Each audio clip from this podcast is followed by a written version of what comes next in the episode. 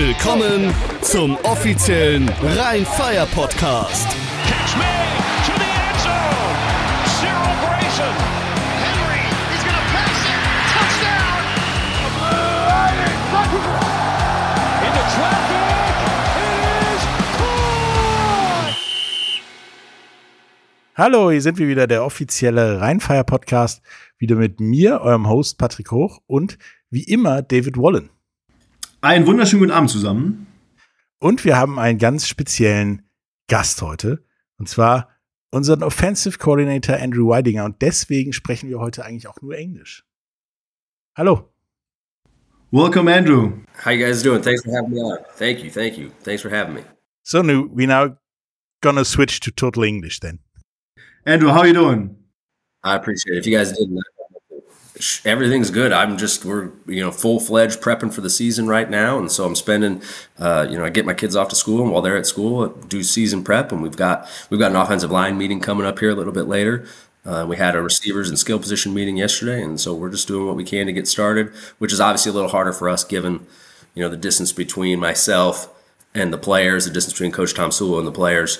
Uh, that you know, some of the other teams don't have that problem, but uh, we're doing what we can, and, and we're going to be ready to go. Yes, great. So, so uh, Andrew is still in uh, Phoenix, Arizona, based in his in his home, kind of. And when are you going to come uh, to Germany with your family? I'm coming on the 16th of next month, uh, and then we start practice on the 18th. So we got about a day to make sure we got all everything, which is going to be more than enough time. You know, with the internet nowadays, shoot, setting things up and making sure we're organized is actually real easy. So uh, I'll get there, and uh, and we're going to hit the ground running and uh, go right into the season, which is crazy to think. It feels like I just got back here from uh, from last season. Okay, great, cool. Speaking of last season, how is your transition from being a head coach in Barcelona and coach of the year, by the way, to just being just so to speak, being an offensive coordinator at another team? Yeah, uh, you know, so what's kind of interesting is is when it first all happened, and there were some people like, "Why would you do that? Why wouldn't you want to be a head coach somewhere else?" And and I think everybody's got to kind of understand, like, we're not um, we're not the NFL right now. So uh, I didn't turn down any three million dollar jobs. There wasn't uh, it wasn't You- you did like a not? massive payday or something. Like, yeah. You know, I have I spent more money at my last job than I got paid, so so I don't know that it's a step down in the Rhein Fire organization. As uh, you know, for people that don't know, is is light years probably ahead of, of maybe everybody um, or most teams in our league, and uh, so the opportunity to go there to be the offensive coordinator with a head coach like Coach Tomsula, who's been there, who's done that. We have similar views on how things should operate because we kind of grew up in that same NFL system. Um, so a lot of things that I thought you know we should be doing last year, and I'd say it. I, I didn't. I don't have Coach Tomsula stroke. The guys look at me and be like, "No, we can't do that." You know, and then I come to the Rhein Fire, and it's like, "Oh yeah, that's the right way to do it. We're going to do it." And um, so being a part of that and being with somebody who I see eye to eye with and, and an ownership structure that we have that that actually wants to take care of their people, like yeah, I'm fired up to be a part of this, regardless of the position that I hold. Sounds good, and and uh, we're really looking forward to having you, having you and your family over, and and having a good season. And uh, what uh, you know, we already uh, Patric and me talked about in the teaser is: Are you going to bring the greatest show in Europe to like from Barcelona to Rhein Fire, or do you do some something completely different? Uh, well, first and foremost, you guys are definitely that's the first time I've ever heard it ever referred to as the greatest show. in America. so that's I appreciate the smoke at me, making making me feel good about what we did.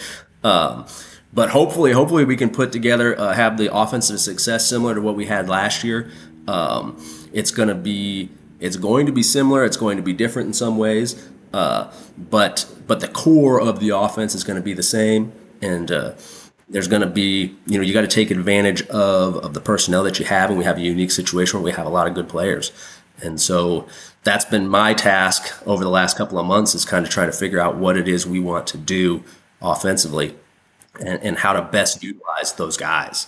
And so that's what I've been working on, and uh, and hopefully I figured it out. It is it's hard uh, when you go somewhere new in the NFL. Like you have a pretty good idea. You scouted these players that are on this team before. You know them, and uh, coming here like I you know shoot I know nobody. Um, you know It's just the amount of time that I've spent on uh, the scouting of skill position guys and stuff for this team. It's just it's just in the NFL. It's just more of, of what you do, and so trying to figure out exactly what you do have, and then trying to figure out how to maximize that talent is a it's a tough job. And uh, but uh, hopefully I've got it down. We'll see. Some people will be happy with what what we do. Some people probably won't. Yeah, I understand. And and Yeah, it's, as it's, always. it's like it's like Patric invented the name the greatest show in Europe already in our podcast in I think one of the first shows we made because you did a great job in Barcelona. We saw it and and I, I saw the, the quarterback receiver connection and it was a great show. So um, we're expecting to get you uh, to get the greatest show in Europe to, to Yes. Duisburg Rhein Fire and Düsseldorf Rhein Fire. and you know, and it's funny uh, as we kept signing player after player, all these great players. Uh, I just sent a text out to everybody and was like, "Hey guys, like if we don't score a ton of points, all I ask is that you buy my flight home and speak kindly of me because you know we're going. We should score. If we don't, just fire me and just ship me off, but just be nice about it. That's all I ask. That's true. Great. Speaking of of yeah, scoring a ton of points. Um, what yeah, what's your kind of method or your way to to implement a playbook and especially to implement a playbook this year for this squad? Right. It's been so here's what's been really tough. Three straight years going to Europe. First year, I got a running quarterback and an American running back. Last year, we've got the quarterback and the receiver. This year, it's very interesting because we have, uh, you know, two top flight receivers, and that's not to take anything away from probably like numbers three, four, and five are probably pretty good. I'm, I'm, just too. thinking about I'm just thinking about who's three and four. it's it's it's tough. God. Shoot, I Yeah. don't know. That's they Yeah. got to sort that out for me. Uh, you know, and if they want to make a stake, uh, try to take a claim at one and two, I'm fine with that too. But uh, there is so much going on with the personnel that we have that it's going to be uh, building this playbook. I have I have kept a lot of core components of what we've done in the past, but I've also gone and I'm very fortunate. I got one of the guys who was our uh, video guy with the Atlanta Falcons he's at a college here. And so i've got a i got a laptop on loan from him and he can remote in and give me all the nfl teams. And so so my first year i went and i watched the baltimore ravens and we stole 95% of what we did from them because they and i'm like these guys are smarter than me. And so i'm just going to you know i taught myself what they're doing and then try to teach it to the players. And so that's what we did. And we ran the ball 90% of the time. And uh, this last season, we threw the ball about 90% of the time. And I was able to to function more within the confines of what I know, um, growing up, learning the passing game. But now we're going to have to we're going to see if we can't get a mix of the two, and so we'll see how it shakes out. And whatever we're best at once we get going is what we'll stick with when it comes to what plays. Are we, you know, you try to do you try to identify what you're best at, and then run it as much as you can. But what are your your key factors uh, of the playbook, like or players, or what is what is the key factor for yourself? Yeah, so so ultimately, um, when it comes to when it comes to football in general, uh, the most overrated people in the entire deal are the coaches. No question. I am the most overrated person on the offense. I promise you that. Okay, I will. I, I've said it. I'll have zero catches, zero yards, zero touchdowns at the end of the year. I won't throw a pass. I won't. I won't touch the ball. Right. The guys on the field are the guys that get it done, and so it's my job to figure out what they're best at. And so shoot, we've got Toonga, we got Mahanga, we got Robitaille, we got Jadrian, we've got shoot, we got two backup running backs who are Yeah. exceptional and who are going to be, you know, playing that starting role the first couple of weeks. If not, if Glenn doesn't show up in shape, ready to go, shoot, they'll keep rolling, you know, uh, because because it is all about competition. We're not just going to hand anybody anything, but um, it's there's so many things going on. We got so many linemen. It's so hard to how do you truly maximize and figure out what these guys are best at. And that's what training camp's for is to get out there, run the plays. My approach has been take as much as you can, throw it up against the wall, see what sticks, and then start saying, okay, we like that, we like that, we'll keep using all these things. Yeah, that's a good method that resonates with me. It's because basically what I'm gonna do every day. Just throw Throw things up wall and and hope. see what's coming back. Okay, That's how I've lived my life. it's my life. Throwing Yeah, it against the wall. and see what's coming down and what's not. Um, Oh. speaking of the of the offensive squad, how much of your input went into getting those guys up there, and how much, yeah, was it your idea to to get Toonga or get whoever? No, so shoot, what's been awesome, awesome is that we hit the ground running. Coach Tomsula is from the the moment the season ends, like we as the season's going, you're getting ready for the off season because the off season is coming.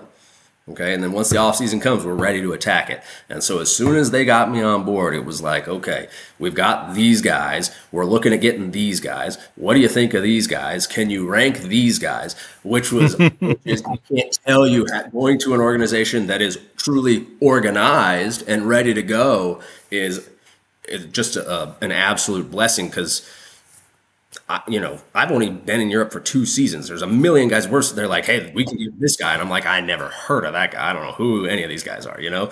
Everybody's got these fun, no, nobody's Jim or Todd or anything, you know? Everybody's got some weird name that I never heard.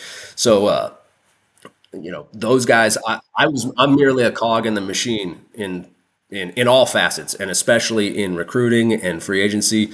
You know, there's times where it's like, okay, who do you like the best out of these three or who do you like the best out of these guys?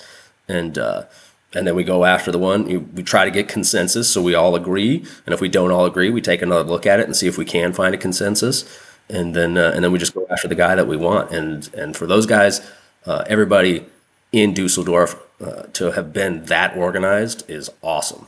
And awesome. And, I can't tell and I really, awesome. I really uh, uh, remember when when Coach Tomsula, we had a meeting with with the owners and and uh, with Timur, and you know and it was like already like like after the eighth game or something he was talking about hey we got to keep this guy. We got to keep this guy. We got to keep this guy. And we were already talking to the people. And so so we get a good squad i think or, or a good base to start off from. And i think timo timo made a or did a great job on on talking to people like jim tomsula did too. And so yeah it developed pretty good. So yeah. Yeah that's heading into last season, I told the guys I was with last year, like, we need to resign this guy and this guy, or else if, if we start playing games, other teams are going to take it. Like, they're not going to be here. And they're like, nah, we're good. Don't worry about it. And shoot, one of those guys is going to be rushing the passer for us yep. now. That's true.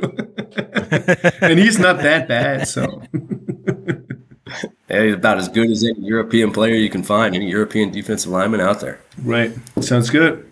Um, speaking of games, um, you get the playbook and uh, which basically stays like this for the whole season usually. And then a game starts or arrives.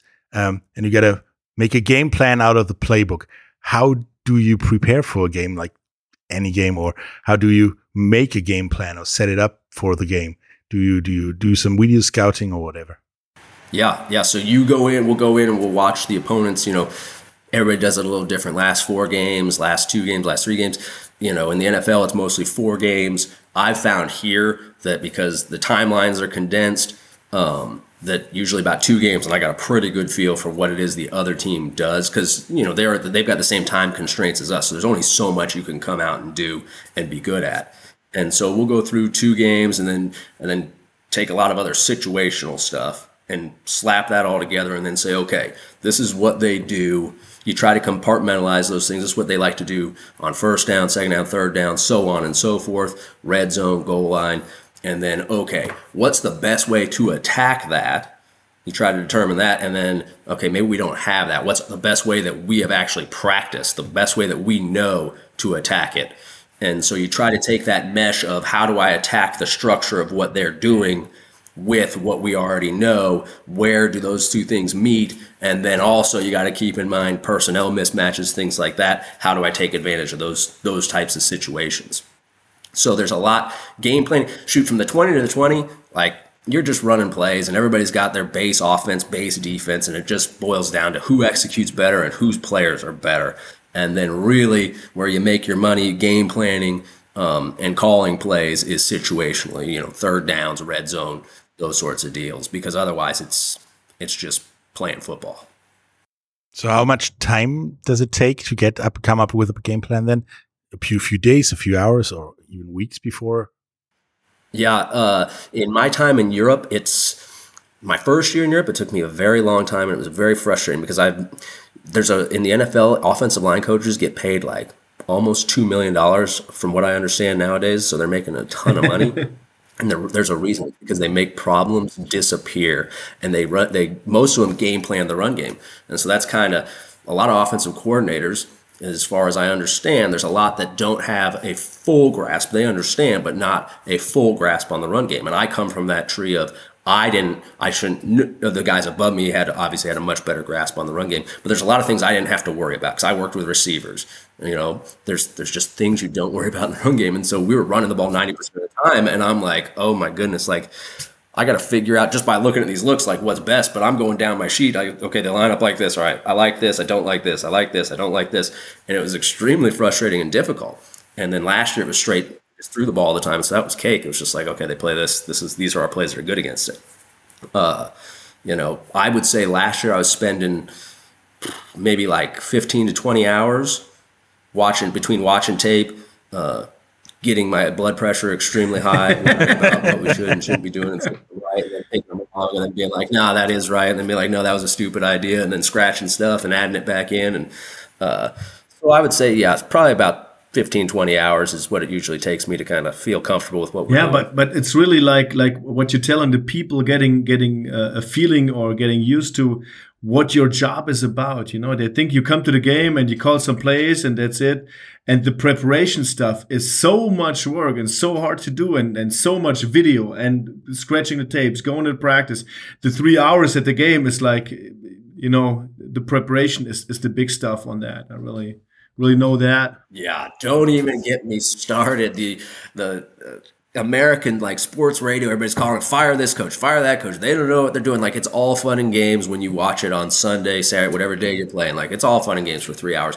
But the sheer amount of time that goes into it from the moment that game ends until the next game starts, like these people's entire lives are dedicated to trying to win these games. And, and for for fans to just discount that is it's frustrating. I've got uh, a good friend of mine um, just signed on with the uh, the Arizona Cardinals, and he was just over at the house a couple days ago uh, for my wife's birthday party. And you know, I hadn't seen him in a few years, and shoot, I mean, like they're just getting together. They're in the office. They wake up, go to the office. They come home when it's time to go to bed, and that's I don't miss that at all. There isn't a, a bone in my body. I miss the paychecks a little bit, but I do not miss waking up, going to work, and then as soon as you know coming home and just putting my head down, going to sleep, and then repeating because you know that was a good reminder talking with him of what that life. Yeah, it's like. it's like they they're getting getting paid a lot of mo- a lot of money. That's true. Yeah, we're all fine with that. But they put so much work, so much dedication, and so much of your life into this program. Yeah, and uh, yeah, it's it's a tough job, though. No question. No question. You you you spoke about getting your blood pressure up that resonated with me because I've been a coach in different sports uh, all my life, and I'm one that doesn't care till half half half the, of the game is over, and then gets the blood pressure high. Um, are you a coach that is boiling over at the beginning, or you do you stay calm all game, or do you slowly develop like I do? For the, okay, so it depends on who you ask, probably. uh, for the most part, for the most part, I feel like I stay calm for the majority of the game. Now, there's a couple instances this last season where I would definitely say, okay, you've gone maybe a little bit too far. You've definitely you're not calm and collected. Some of that's a little bit for show. You got to keep the guys, you know, rolling. You got to keep them moving in the right direction. So sometimes you got to manufacture a little bit of outrage. Um, it's a. I would like to claim that I stay calm. I know that there's a couple certainly a couple instances where a couple guys got me rolling in the wrong direction, and, I let it maybe go. I'd, I'd, I'd like to hear uh, what what your wife is saying to that uh, topic. So, yeah, she'd say like, yeah, she'd be like, too much, too much emotions into it, too many emotions. Yeah, yeah, there isn't a thing he'd say that's true. so you've been in different leagues, like you've been uh, in the AAF. Um, you worked for the NFL. You worked for the GFL, and now you're in the European League of Football. Um, you how? What's the difference between all of those, except the level of play? Yeah. Um, shoot. So the NFL is cold, a cold and sterile world. Okay, you can talk about everybody talks about you know brotherhood, family, like I don't know that, that truly exists in the NFL, and, and, the reason being that that everybody, you know, there's there's 35 year old men that have their own families and they come they're coming to work and then they're leaving. And uh, the amount of pressure placed on everybody you know if as a coach if your guys aren't performing you're going to be out of there. Uh, if you're not developing these players you're going to be out of there. And a lot of that you know like i've said the coach is the most overrated guy. Like the player doesn't want to develop it ain't going to happen. Um, there's there's just so many things that go into it and it's just such a like what have you done for me lately next man up deal and so there the human element doesn't exist in the NFL and I went straight from the NFL to the AAF. We finished, I think it was January 1st was our last game in the NFL, and then January 3rd, the AAF training camp started up. Uh, so I went from as soon as my season in Tampa ended over to San Antonio for training camp for the for the Alliance, and uh, that was all that was it was my first introduction to football that was played with um, everybody there was an NFL cast off. Everybody.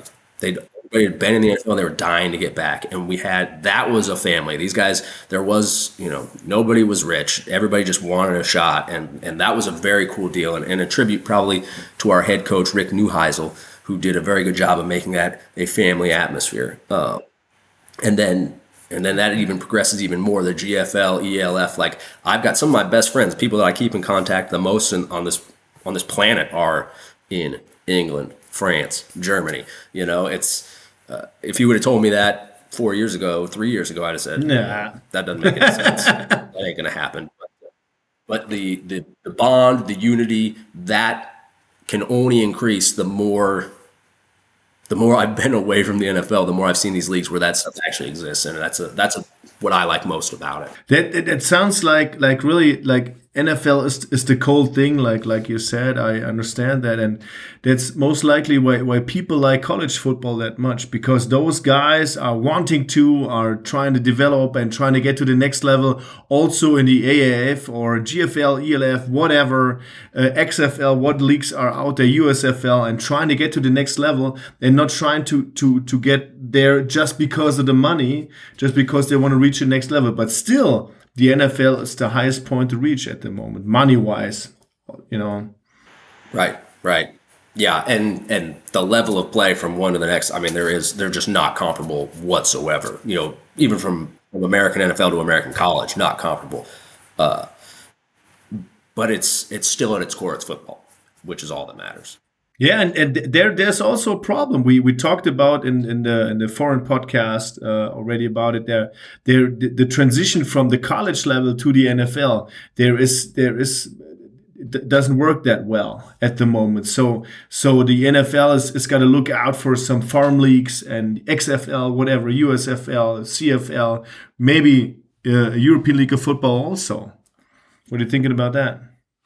It'll be interesting to see how everything develops moving forward. You know, when I was in the AAF, they tried to, to negotiate with the NFL, and the reality is, there's, in, and this is one man's opinion, the NFL, they don't they don't need better players. They're making so much money hand over fist that they just the guys coming out of college are feeding that money making machine. They do not care, you know. Uh, but it would be it'll be interesting as as every other league starts to develop, and we'll see if these American spring leagues can can sustain because they never have before, and they're finally showing signs that maybe they can with the USFL going into season two right now. Um, so it'd be interesting to see if the NFL uh, ever relies on one of them, uh, or if they're gonna just if they're content to say like doesn't matter to us if if this dude is good enough to make a roster. Like we got three guys coming out of college right now that that we can pay less to and get him. Uh, and we'll keep making our money. So a very interesting dynamic that uh, that I suppose only the people that are truly on the inside know. But that's you know one outsider. It, it's right also there. it's also pretty pretty interesting if if the spring leagues are influencing the the NFL with their playing style, like the double forward pass, and what what you know difference is to like the XFL kickoff, like we're doing in the European League of Football, and and if if that is developing into the NFL, I don't know, but but it would be interesting, you know. Yeah, yeah. I saw my first double forward pass highlight a couple Yeah. of days ago, and I was like, "Well, that's some cheating BS right there." Like, he's supposed to do you throw it forward, he needs to break on the ball, and you can still throw it again. Like, what is this? I don't know what all the rules are, but as soon as I saw it, I'm like, "Well, that's going to be pretty hard Yeah, defend." it is, man, and, and and it's and it's developing the league and and making it some, you know, like like whatever. What was it like five years ago? Uh, developing the the wildcat offense, right? There, there was there was a guy in the backfield just running the ball or throwing it. You know, Wildcat offense was pretty new. Today, nobody's playing it anymore. But uh, yeah, maybe some of the changes are are good, and some of those changes can develop a, a style of play that we didn't see till now. Yeah, yeah, it'll be interesting to see. Some of those rules, like our kickoff, might carry over at some point. Uh, you know, you you maintain the element of a potentially exciting play while getting rid of the the big time collisions. I personally I hate it. I hate it with every fiber of my being. Just put the ball down. Let's go. the, um, the kicking game itself, right? It's just weird. It's just, it's just, weird. Like the kicker's standing way over there and the returner's way over there, and everybody, you're like, what are we doing? Where is it? What?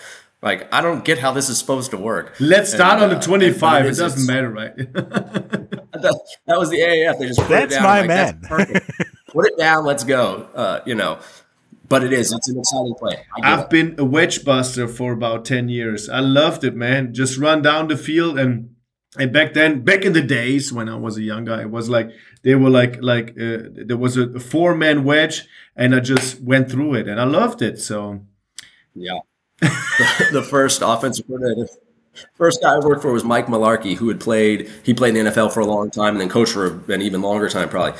And uh, as they started changing those kickoff rules, he'd always be muttering under his breath, like, everybody's yeah. soft, you know? it's like, well, don't touch the quarterback. What?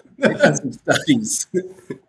a lot of guys are getting hurt. Maybe people need to change. I'd love to hurt people. I hated returning kicks to stand there and, and wait for the ball to come to me, catch it, then watch everybody like being two yards in front of you and ready to gust your butts.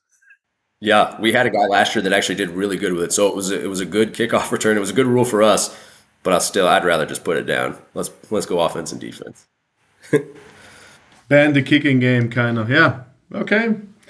Um, how since you've been here before and now and been in Barcelona and stuff, um, how different is is life over here or in in Europe in general, and especially in Germany, to to life in in Arizona, where you don't you basically have a night that is as long as the day and don't have those those difference difference you have over here in summer because it's way more th- south and it's even colder and uh, how how different is life for you in Europe than in Arizona? So I would say when I tell it when people ask it's the American consumer experience cannot be topped. It simply cannot be topped. As a consumer in America parking lots, being able, it's just so easy to go and get what you want, uh, to get where you want. Those things are easy. And, and I do, I love public transportation. I absolutely, when I come to Europe and it's good and it's functional, it's like, this is awesome that I don't, I could live without a car, but here being able to, to get where I want, when I want, and being able to park, you cannot top that. And then, and then my biggest, my biggest gripe, all right, Germany, here it comes. When I'm when I'm at the grocery store and I'm trying to check out and pay for my groceries, so I'm checking out and they're scanning them, somehow they expect that as fast as they scan it, that I bag it and pay for it and get the yeah, out get out of the way. Bumping me with a cart, the lady scanning is looking at me like I'll kill you. you speed up, and I'm like my credit card. She's got me all nervous. Like you, you can tell I'm sweating. And it's like, I, how do you do this? How you know? So that is without question. That is my biggest downside of Germany is just trying to check out at the grocery yeah, store. I understand that. There's nothing.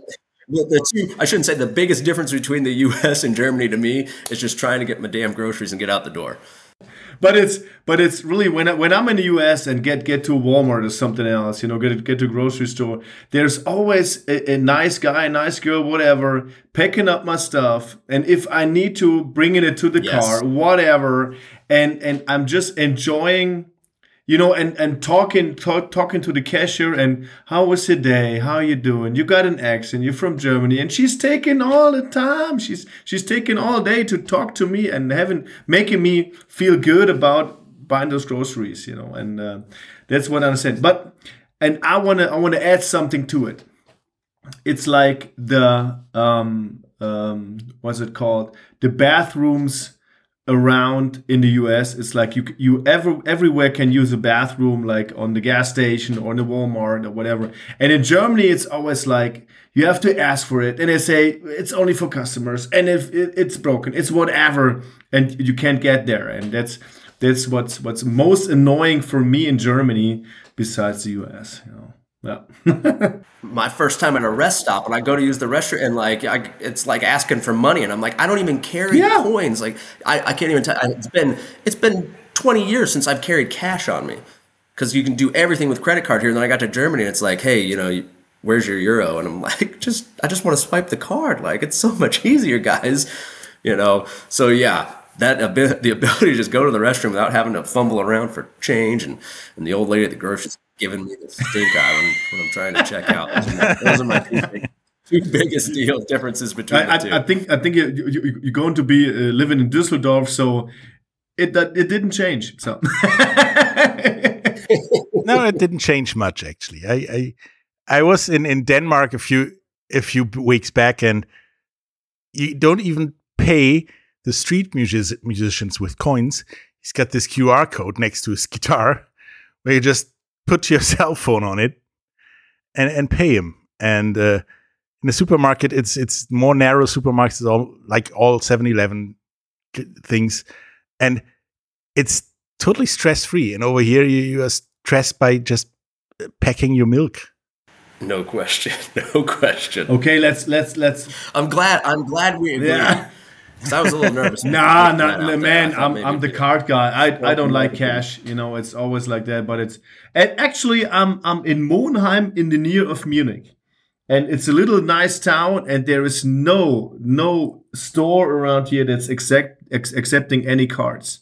I had to get cash money, and you know, getting getting to the restaurant, getting to the bakery store, whatever. It's yeah, it, it can't be worse for me. Everything closed on Sundays. Yeah, sure. Here it's like, no, we're gonna work you. If you work at the store, you're working to the bone. Like we're gonna barely pay you, and you're gonna spend most of your life here. All right, like, hey, that's not my problem. I want to come and buy something, you know. but there, I, Sunday, I wake up and I'm like, uh oh, it's another Döner box for me. But I think we're slowly transitioning into the more modern yeah. ways. Yeah, it's like that. So let, let, let's get to the next question. What is your, or do you have any game day ritual that you yeah do? Uh, I do not. Um, I used to back in the day when I first started with the Atlanta Falcons. There was a guy named Tom McMahon who was a special teams coordinator in the NFL for a long time, and uh, and he used to run the stadium pregame. And then when he left after my first year I was like, well, somebody's got to do it. So I'd run the stadium before the game, and I get there a little early, you know, and I go run around, and chat with the guys, you know, that are setting up, selling the concessions and stuff like that a little bit. But uh, shoot, there's it's been a long time since I've had any pregame ritual. That hasn't that hasn't happened in a long, long time. There's just no time for it. Yeah, I, I just show up and let's go. Okay, speaking of rituals, uh, are you a Gatorade shower coach or are you a get the heck out of my way coach? So I've gotten the bath maybe three times, uh, and it's all been nobody was ever Gatorade bathing me uh, when I was in the U.S. But uh, the first time I got it, we beat we I was with the Potsdam Royals and we beat the New Yorker Lions, and it was my birthday. I was I don't know maybe uh, which was a yeah it was we I mean we smoked. Yeah. We did six or something like that. The only touchdown came after a couple of like really questionable pass interference calls that set it up. Anyways, Don't matter. Just just kick their uh, whatever. But I get I get dumped after the game and like I didn't bring a change of clothes. I'm not ready for this. Like, I'm fucked. And so that was a little bit. I was like, never again. Let's never do that again. And then I caught it a couple times in Barcelona, um, and that was a lot of fun. Uh, and I was better prepared. I had a change of clothes with me at all times when I was in Barcelona. So. So I'll take the bath as long as it's nothing sticky. Stick to water. yeah, the Gatorade. Gatorade is pretty sticky. I I, I uh, remember this one, but And it smells for hours. but but in in Potsdam there was no no NFL locker room where your changing clothes were, right? No, you know, uh, you know, all these meetings happen on the field, and and after our first game last year, uh, I was like, we there's a nice locker room in Stuttgart, and so I was like, all right, after the game, we all meet back in here, and we'll talk here because I'm not about to start talking on the field because I know I'm going to say something that's not not okay with everybody that's out there, and. Uh, well, you know, they were just so starved for a win. I'm in the locker room and it's just me. and I'm like, what are we doing, guys?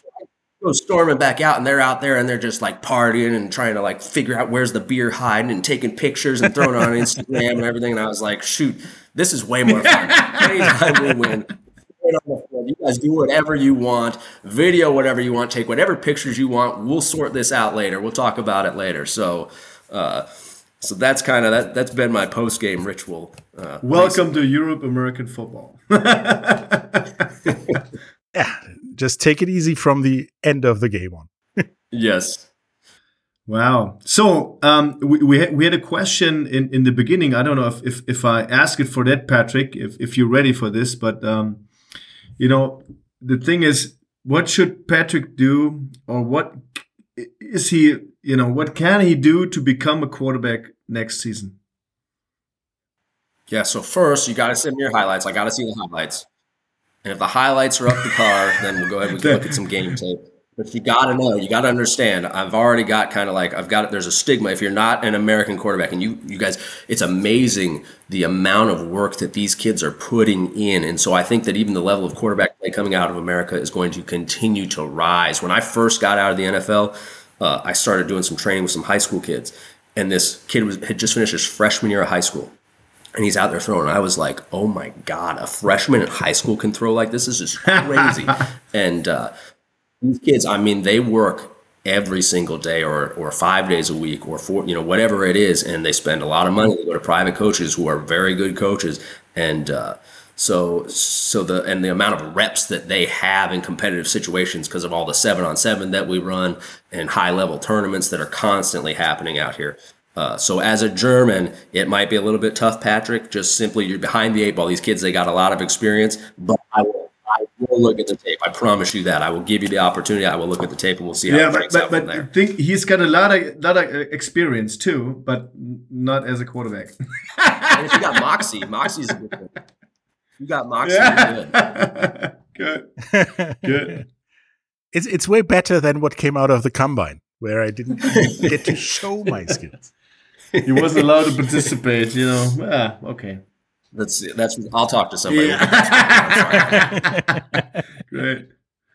So, Speaking speaking of, of, of being a quarterback and, and plays and stuff, um, what do you think about trick plays? And do you develop trick plays, or do you just shoot him out?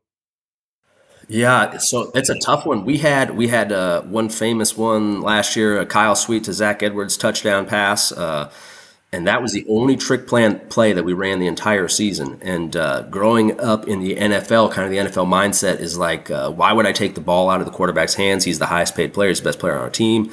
Um, you know, there's a lot of I don't know exactly what the defense is going to do. I'm simply guessing, and you'd rather know, and you'd rather just execute what you have. Uh, and so trick plays are not necessarily part of my upbringing, and so I have a harder time coming up with them. Um, I would love, love to be more of a trick play guy, but it's just not the first thing that pops into my head when uh, when we're doing game planning and those sorts of things. So uh, hopefully we'll have some. Uh, I've got a couple of you know little things that are cooked up, and then uh, we'll see what we we come across in game planning. But um, it's not. It's never been, at least in the last couple of years, it's never been something that's kind of the first thing that pops in my head is like, hey, we could go double reverse pass on this, you know. So so let's trick him out all the time. It's not your thing. Right. I'd rather just just run plays and execute them. Yeah. Um, you you answered some questions last year around Christmas um, from the community, and there was this thing about you adding ice to a coffee. What is it about? Because I know that there's iced coffee. I know that there is cold brew coffee, but what about adding ice to a coffee? Yeah, so so ordering a coffee in Germany was kind of an eye-opening experience because I'd never really been a coffee drinker. I kind of got into it much later in life, and the taste of coffee, quite frankly, to me is disgusting. So- quite frankly, it's disgusting. I'm drinking it strictly for effect. I just need that thing to keep me moving in the right direction during the day. And so, you, if to me, you throw a little ice in there, you throw a little heavy cream, and bam, you can take something that I would just be sputtering on, and you turn it into a nice little drink right there. But I don't want to put. I just don't want to be drinking something that's just scalding hot. I don't get it, and so I order my first coffee, and they hand me like the little tiny Yeah, mug, you know, like yeah. this, and it's like less than a shot glass of coffee, and it's 322 degrees, and just like what is I love me coffee like that, man. I want my Starbucks the size of my head, Yeah. you know, and just ice from top to bottom. Keep this thing nice and cool, and throw a bunch of junk in there. Let's go. So yeah, I need I need my ice and my coffee. I can't. I just can't choke down another just tiny little. I, I talked to Otto, and and we will provide you with some coffee made That's not you're not able to buy coffee made in Germany, but but he is he's uh, supporting us with the U.S. stuff. So I'm, I'm getting you some coffee made, and you, Love it. you get your coffee done. Perfect. So And if it's no good, yeah, I'll just mask it with with who knows what. We're good. I just need the caffeine. Jim is going to tell you to keep uh, waking up. So just just get your coffee done, man. So what what is the the one thing you're really looking forward getting to Germany? We talked about what you're not looking forward to, but but what you're looking forward to. I'm really looking forward to meeting the guys because we've been doing these things on Zoom and all that, and uh, and just meeting the guys, being with them, being a part of it.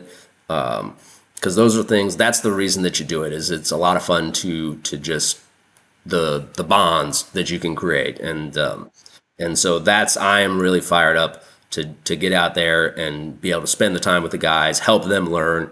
Uh, I take a lot of I get a lot of satisfaction out of seeing other people have success. Um, and so I would love to, nothing more than to be able to help these guys maximize their potential and, and be the best players that they can be. And so, uh, so I'm excited to get out there and try to do that. Nice. That sounds good. Um, is there a, another thing you're looking forward in, in in the German experience for you and your family that has nothing to do with football? My kids my kids love getting on the tram or getting on the train. Like that is that is their dream. And my daughter it's funny i've got one of the little like digital um digital what are the photo frames you know little google home deal. And so it's constantly flicking through all these old pictures. And there's one of my daughters sitting on the tram in potsdam and she's got the biggest smile on her face because she's got her own seat you know? And so they love it. They love going to the station looking up okay two minutes you know? And so uh that I, I'm just looking forward to them uh, being able to experience another culture. They've been to almost as many countries as I have, and they're seven and four. Um, so, so being able to show them the world and and them getting an appreciation for other people and and different ways to do things. Uh, that's what I'm looking forward to most. It sounds great, man. That, that your family is really standing behind you, and and and you know, yeah, they, they you you share your dream kind of, and that's that's what I like about it, and getting get, getting the kids the experience, and yeah, love it, man. Good. Bear with me one second here. We've got the O line meeting. Uh, they're they're sending me texts. Okay, All right, we're good. Sorry, All right, yeah, and we are basically we're basically done. all other questions over here. we don't have any. Done. Okay, good. That's good Um, timing. Yeah, that's tremendous timing. Um, so I'm I'm especially looking forward to to meeting you in person yeah, me too, man. in the stadium at at practice or whatever, and uh, have as much fun and as good relation as we had here in the podcast. And uh, Absolutely. hope to see you soon. All right. Yes, I uh, I'll be there middle of next month, and so uh, I'm looking forward to meeting everybody. And uh, can't tell you how much I appreciate you having me on. Andrew, the fans, the fans are coming to practice, and they're gonna gonna come up and meet you, and you have a good bratwurst after the training because uh, it's it's gonna be served at the practice place. So look forward to that one. Very nice. What, one of my first practices, this is probably the best part of German football. When I first practiced in Potsdam, one of our players, we finish up and he's got like a, a beach folding chair and just Yeah. pops that thing out right in the end zone and cracks a beer. And I'm like, Yeah. like, in the NFL, like guys are in the training room getting IV bags so they lost too much body weight during practice. They sweat too, you know, like had a guy that would lose like 11 pounds practice, and we're here just cranking down beers. And so I'm like, at the beginning, and shoot, I remember our American running back is like, that's going to stop. Like we, can't do that. And by the end, we're all cranking out our chairs and sitting down having beers. So I can't wait to get back and finish up practice and drink a couple. it's it's it's it's the most isotonic uh, drink, so you know it's it's not Yeah. that bad. It's it gets you right back on your feet. You're good to go. Good man. Yeah, we, we did a test at on university about that, and I can tell you the results, babe. Man, man, Andrew, I really and I, I, really enjoyed talking to you, and I, I, think our our listeners enjoyed it too. So we're looking forward to meeting you in person. And everybody, it's it's a good tip. Come to practice, meet Andrew, say hello, and, and say hello to the family. And yeah, we're looking forward to, to have you, man. Awesome. Sounds good. I will see you guys in a month then. See you in a month, and. Uh have a great time until then. Okay. Bye bye, Andrew. All right, guys. Thank you very much. Das war der offizielle Rhein-Fire Podcast. Bis zum nächsten Mal. Alle News, Tickets und Merch findet ihr auf rheinfire.de.